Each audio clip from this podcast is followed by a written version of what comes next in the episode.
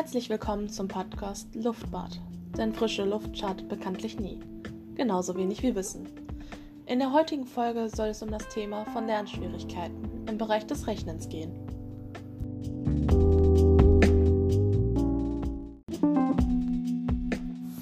Als erstes werde ich heute mit der Klassifikation starten. Zuerst hinsichtlich der DMS 5 und danach der ICD-10.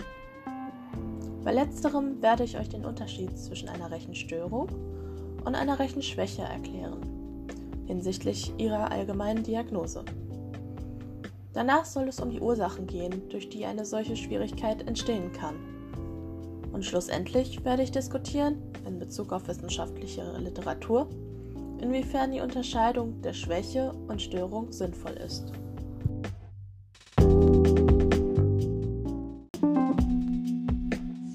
Bei der DMS 5 spricht man von einer Lernstörung mit Beeinträchtigungen beim Rechnen.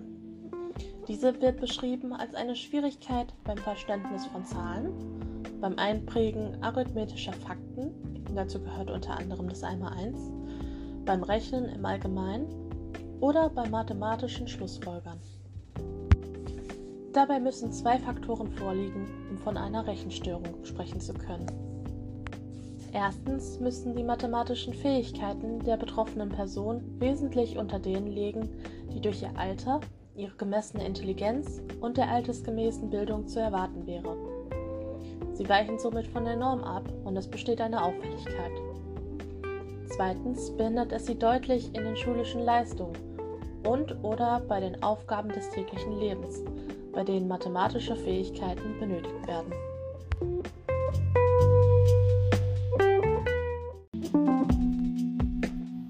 Bei der ICD-10 besteht bei einer Rechenstörung die Schwierigkeit in einer Einschränkung von Rechenfertigkeiten, die nicht allein durch eine allgemeine Intelligenzminderung oder eine unangemessene Beschulung erklärbar ist.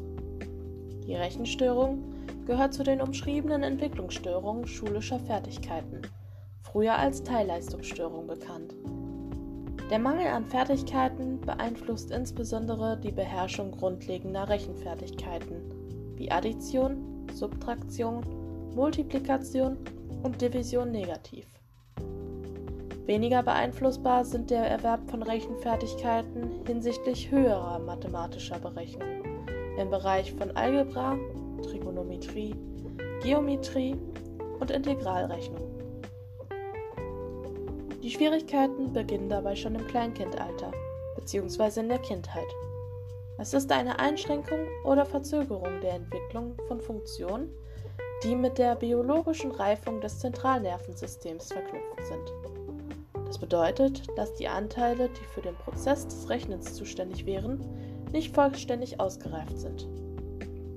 Die Schwierigkeiten dabei im mathematischen Bereich nehmen unbehandelt einen stetigen Verlauf an und sind nicht temporär.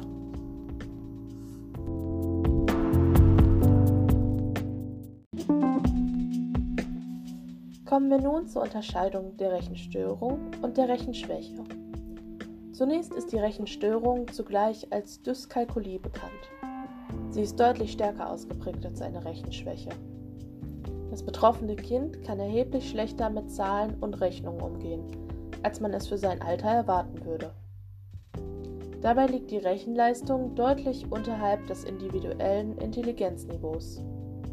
Seine Intelligenz ist dabei nicht vermindert, ansonsten spräche man von einer Lernbehinderung. Allerdings ist es auffällig, dass die betroffene Person lediglich im mathematischen Bereich Schwierigkeiten hat. Circa 3 bis 5 Prozent der Kinder haben eine solche Störung. Sie liegt damit ungefähr genauso häufig vor wie eine Lese-Rechtschreibstörung. Allerdings ist sie deutlich weniger bekannt. Bei der Rechenschwäche hat das betroffene Kind auch Probleme mit Zahlen und Rechnungen. Allerdings sind diese nicht so stark ausgeprägt wie bei einer Störung. Zudem ist es wichtig zu erkennen, ob ein möglicherweise betroffener Schüler auch in anderen Fächern eher schwächere oder vergleichbare Leistungen zeigt. Wenn dies der Fall ist, dann spricht man von einer Rechenschwäche. Sie ist noch weiter verbreitet als die normale Störung.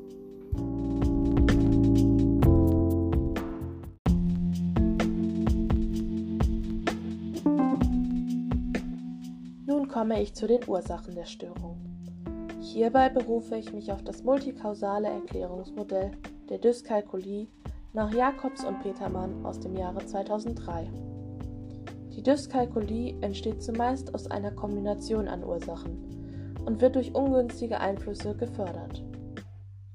Zu den Ursachen können eine genetische Veranlagung gehören oder eine Hirnreifungsstörung.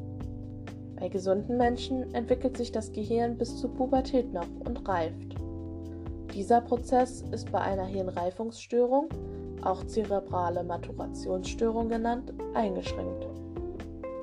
Bei den psychologischen und neurologischen Faktoren sind insbesondere Hirnareale anders entwickelt, die für ein Mengenverständnis, die sprachliche Verarbeitung von Fakten und das Verständnis für Intervalle zuständig sind aber auch für das Arbeitsgedächtnis, Aufmerksamkeit und die Verarbeitungsgeschwindigkeit, insbesondere auf schnell aufeinanderfolgende Reize. Durch psychosoziale Faktoren, beispielsweise sich wiederholende negative Rückmeldungen aufgrund der schlechten Leistung, können sich zusätzlich Prüfungsangst und Vermeidung von mathematischen Bereichen entwickeln. Dabei kann es im schlimmsten Fall bis zu Angststörungen kommen. Zu den ungünstigen Einflüssen gehören eine negative Beziehung zwischen Lehrer und Kind sowie Elternteilen und dem Kind. Schlechte Erfahrungen mit Gleichaltrigen, wenn diese beispielsweise in der Lage sind, Aufgaben wesentlich schneller erledigen zu können, ist das ein großer Einfluss auf die Kinder, der sich negativ auswirkt. Zudem sind psychische Störungen des Kindes ein weiterer ungünstiger Einfluss auf eine Rechenstörung.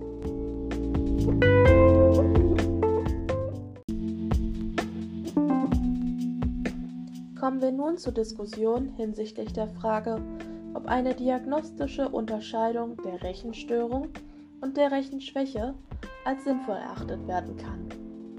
Dabei ziehe ich die Quellen von Fritz et al. mit dem Handbuch der Rechenschwäche aus dem Jahre 2017 und Kaufmann et al. mit Dyskalkulie, Modelle, Diagnostik, Intervention ebenfalls aus dem Jahr 2017 sowie die S3-Leitlinie von Haberstroh und Schulte-Körner aus dem Jahr 2018 heran. Die Wissenschaft gibt keine eindeutigen Definitionen der Schwäche und der Störung vor. In der meisten Literatur werden die beiden Ausprägungen entweder unter einer Schwäche oder einer Störung zusammen aufgeführt. Es wird dabei allgemein empfohlen, die Leistungen hinsichtlich der Alter- und Klassennormdiskrepanz zu messen. Wenn diese mathematische Leistung mindestens 1,5 Standardabweichungen hat, so liegt eine Störung vor, unabhängig dessen, ob qualitative und/oder klinische Kriterien erfüllt wurden. Sind diese Kriterien allerdings zuvor bereits erfüllt worden, muss nur eine Standardabweichung von 1 vorliegen, um eine Röchenstörung diagnostizieren zu können. Nun gilt es zu beachten, dass insbesondere bei Tests stets Fehler von allen Beteiligten erfolgen können. Diese können dazu führen, dass eine Störung, Schwäche, diagnostiziert wird, die nicht vorliegt. Deshalb ist es nicht sinnvoll, sich auf ein alleiniges Kriterium zu stützen. Allerdings wird hier die Schwäche bzw. Störung gleichermaßen diagnostiziert. Eine Unterscheidung ist nicht möglich. Des Weiteren ist es wichtig zu verstehen, dass beide Ausprägungen sich sehr stark ähneln. Die meisten Autoren aus meinem Literaturverzeichnis unterscheiden sie nicht voneinander. Sie benennen allerdings häufig die Lernbehinderung. Diese wird klar abgegrenzt von den Schwierigkeiten, die bei einer rechten Störung oder Schwäche bestehen, da sie eine verminderte Intelligenz als zusätzliches Kriterium aufweist. Weisen Kinder eine Rechenstörung auf, verschafft ihnen das häufig Zugang zu entsprechenden Förderungen wohingegen Kinder, die nur die Schwäche aufweisen, sich häufig selbst um eine Möglichkeit der Förderung kümmern müssen. Im schlimmsten Fall fällt dies den Eltern zu Last, während die Kinder mit der Störung zu Experten im Bereich der Förderung gebracht werden können. Zusammenfassend kann man sagen, dass es nicht sinnvoll ist, die Rechenstörung und die Rechenschwäche voneinander zu unterscheiden, da sie sich zu stark ähneln. Des Weiteren erscheint es als nicht gerecht, zwei Kindern aufgrund unterschiedlicher Diagnosen unterschiedliche Handlungsoptionen anzubieten, wenngleich die Symptome sich dermaßen stark ähneln.